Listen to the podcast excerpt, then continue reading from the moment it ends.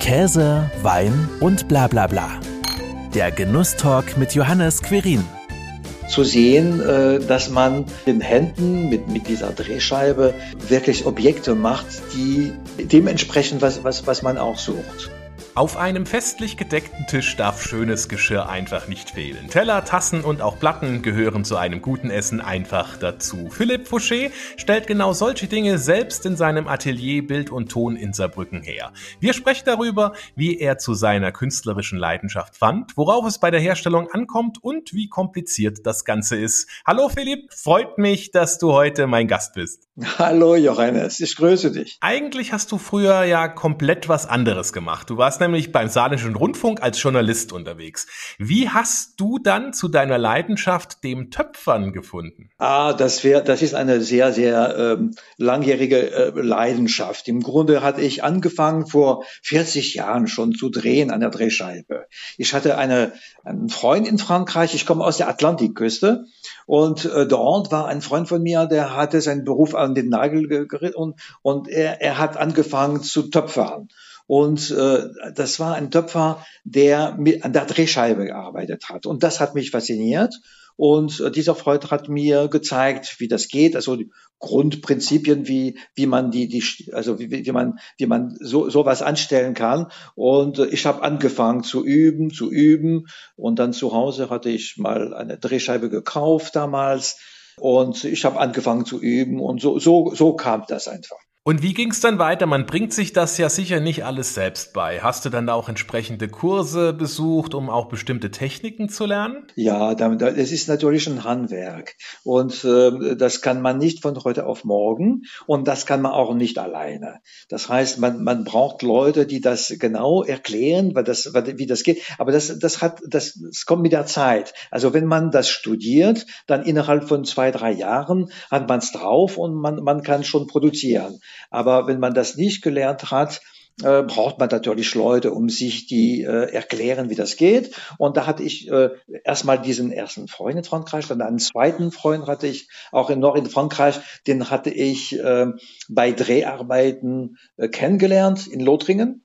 Und äh, ganz schnell waren wir ganz, sehr befreundet und er hat mir weitergeholfen. Und dann habe ich auch na natürlich Kurse dann genommen in Deutschland in Hörgrenzhausen, in Berlin, auch in, in, in Belgien habe ich dann Töpfer besucht und, und die haben mir weitergeholfen. Also hast du dich Stück für Stück da weitergebildet und sicherlich ja auch mit ganz unterschiedlichen Materialien gearbeitet. Mit welchen Materialien arbeitest du denn? Ja, äh, es gibt mehrere Tonsorten und ich habe in der Tat angefangen mit äh, Steinzeug Steinzeug ist ein Material, das sehr hoch gebrannt wird und die meisten Töpfer in Frankreich arbeiten mit Steinzeug.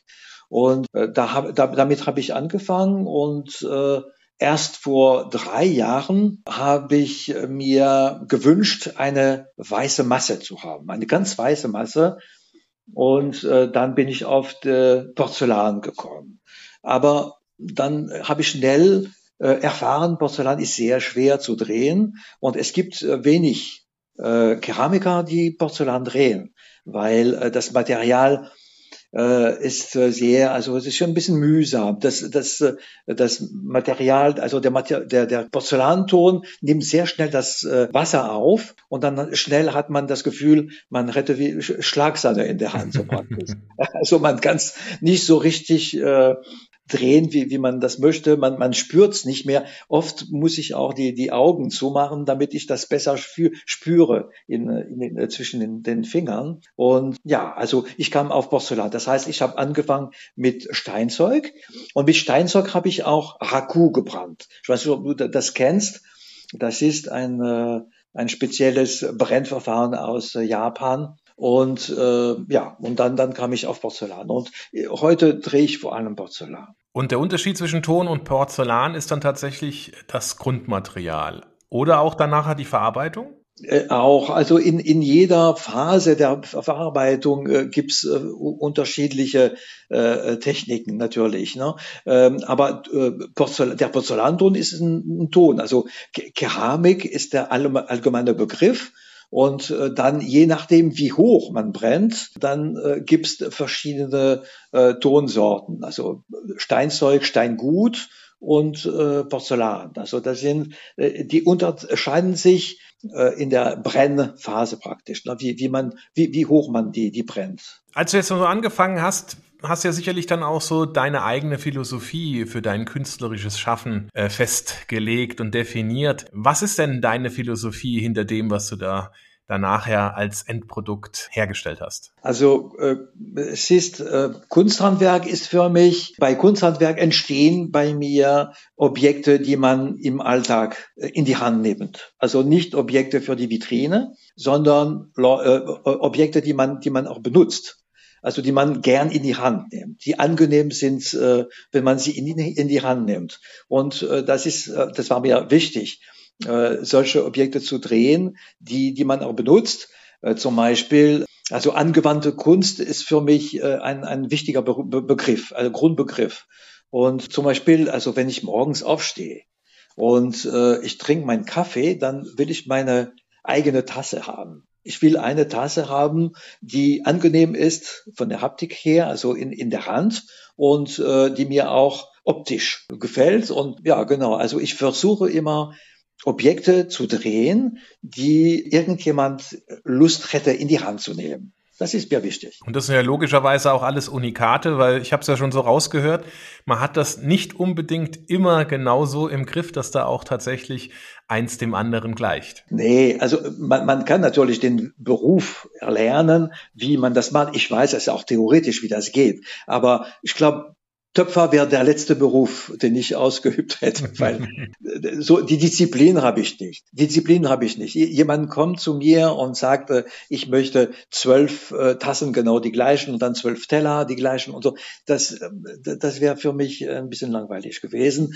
Mein Ansatz ist ein anderer. Ich stehe morgens auf und äh, habe äh, Ideen, was für ein Gefäß heute entstehen könnte und dann arbeite ich dran.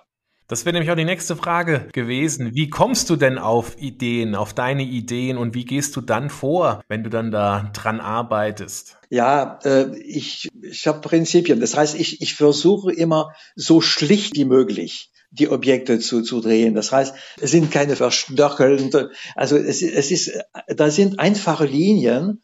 Je einfacher, desto besser für mich. Also eine Linie oder eine Kurve muss schön sein, muss, muss ähm, an, gerade bei, bei Porzellan ist es wichtig, dass, äh, dass man klare Linien macht, weil dieser Ton, mit, mit Weiß arbeitet man mit Licht und Schatten.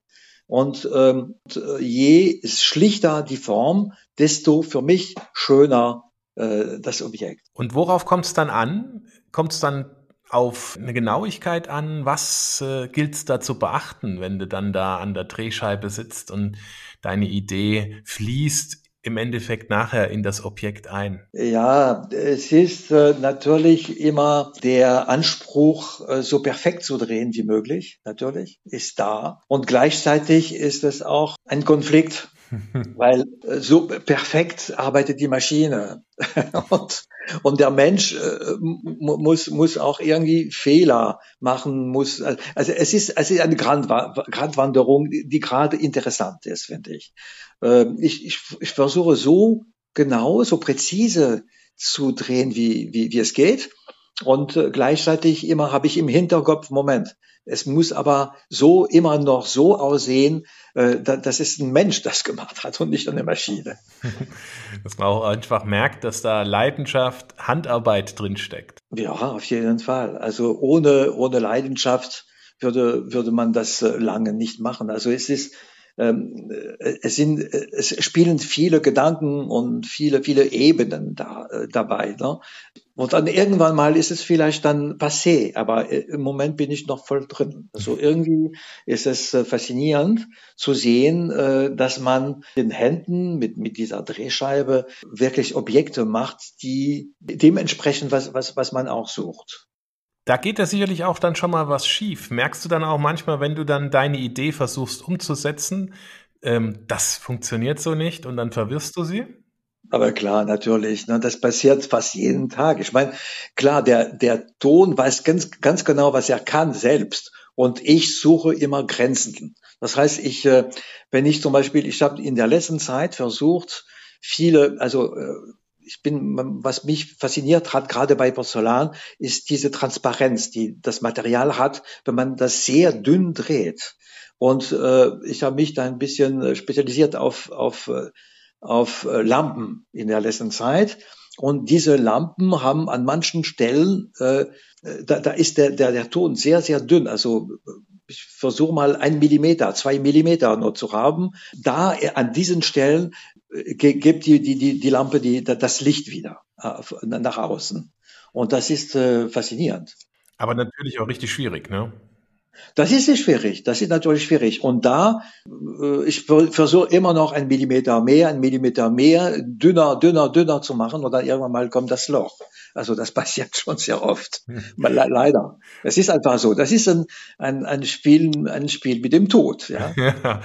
Und dann kann man das aber das Ganze ja wieder vergessen und du kannst ja wenigstens dann nochmal mit der Masse von vorne anfangen. Ne? Ja, manchmal versuche ich das Objekt also so zu retten, dass, dass man irgendwie mit dem Loch irgendwas was anfängt. Aber das ist äh, natürlich äh, nicht äh, das Objekt, das man ursprünglich machen wollte. Ja, klar.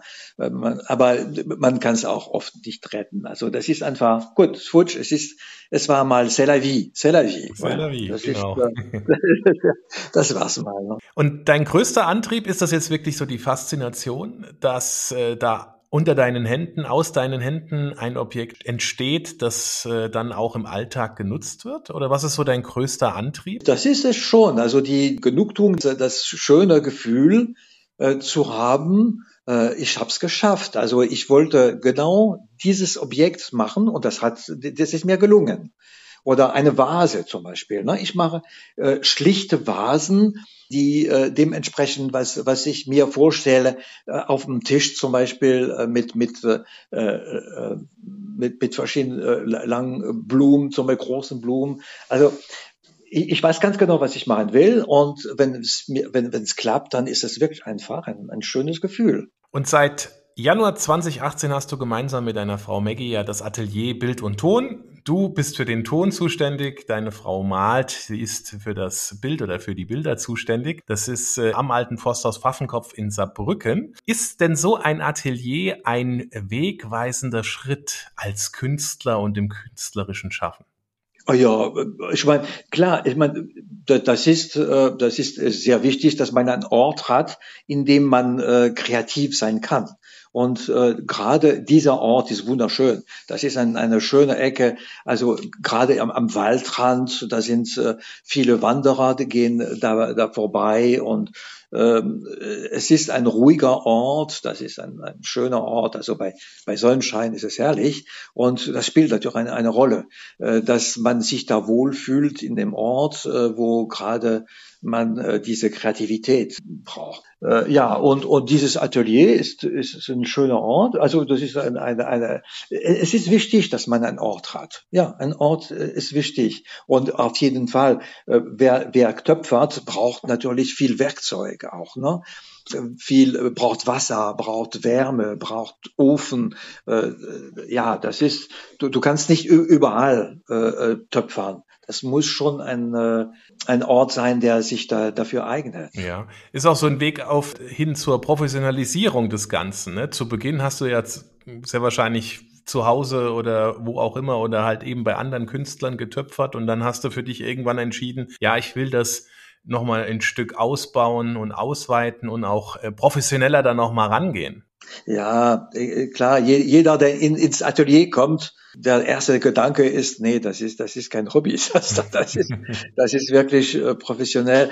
Ich weiß nicht, wo die Grenzen sind äh, in, in, der, in, in der Qualität der Produkte, die da entstehen. Oder äh, ich habe sehr viel Respekt vor Leuten, die diesen Beruf gelernt haben, weil sie sehr, sehr viel, also es geht in, in vielen Etappen. Und ich bin jemand, der von, von außen kam und äh, ich, ich habe mich schon sehr, sehr angestrengt. Das ist, das ist schon, schon richtig. Und ich glaube, ich habe eine, ein, ein bestimmtes Level erreicht, ja. Ob das Professionalität ist, weiß ich nicht, vielleicht. Ich, ich kann es nicht be beurteilen. Auf jeden Fall, äh, wie ich das äh, weitergeführt habe, äh, das geht schon schon relativ weit. Ja, das stimmt. Ja, das ist das ist nicht mehr Hobby. Das, das nee, deine Produkte kann man ja auch kaufen. Wo gibt's die denn überall zu kaufen? Im Atelier oder auch an anderen Orten? Also vor, vor allem im Atelier natürlich. Ich bin sehr, sehr froh, wenn jemand kommt. Ich bin oft stundenlang alleine an der Drehscheibe und wenn jemand klopft, dann bin ich äh, überglücklich. Also nicht nur zum Kaufen, sondern auch zum Reden. Ich rede sehr gern über das, was passiert und äh, ich werde auch oft gefragt, ob ich da Kurse geben könnte, also Dreh, Dreh, an der Drehscheibe. Viele, viele Leute sind da fasziniert und sehen, oh, ich würde, ich würde es auch gern machen. Aber leider, Kurse geben ist was anderes. Aber man kann sie da natürlich im Atelier kaufen. Es gibt auch zwei kleine Boutiquen in Saarbrücken, die auch äh, meine Objekte äh, verkaufen. Äh, und sonst bei Ausstellungen, Ausstellungen und äh, auf Märkten, aber obwohl Märkte, das ist, ich, ich gehe nicht so gern auf Märkte. Ist es auch so, dass man dann bei dir durchaus was bestellen könnte, wenn man sagt, ach, ich hätte jetzt gern irgendwie eine Vase, eine große Vase und die könnte vielleicht so oder so aussehen? Oder ähm, machst du keine Auftragsarbeiten? Ich mache keine Auftragsarbeit. Aber nee, nee, nee, das, das, nicht, weil äh, ich habe, obwohl, ich, ich habe also selten, sagen wir, sagen wir selten. Ähm, ich habe in der letzten Zeit, also im letzten Monat habe ich eine, eine Auftragsarbeit gemacht. Da hat ein, ein Bekannter von mir hat einen sehr großen Brunnen, bestehend aus äh, aus, aus vielen äh, Teilen aus Porzellan und manch, manche waren kaputt und haben mir gesagt, kannst du mir äh, neue drehen? Und das habe ich gemacht, ja. Aber äh, er hatte mir nicht vorgegeben, das muss genau so gedreht werden und ich war frei. Und wenn ich da das Gefühl habe, ich bin noch frei, dann mache ich das gern. Ja. Also das, das Freie, die, die fließende Kreativität, das ist das, was dir am wichtigsten ist. Das äh, habe ich jetzt auch gespürt. Merci, lieber Philipp, sage ich da, für die persönlichen Einblicke in dein künstlerisches Schaffen. Bitteschön. Das war Käse, Wein und bla bla bla. Der Genusstalk mit Johannes Quirin. Dir hat dieses Gespräch gefallen? Dann abonniere den Podcast, um keine neue Folge zu verpassen. Bis zum nächsten Mal.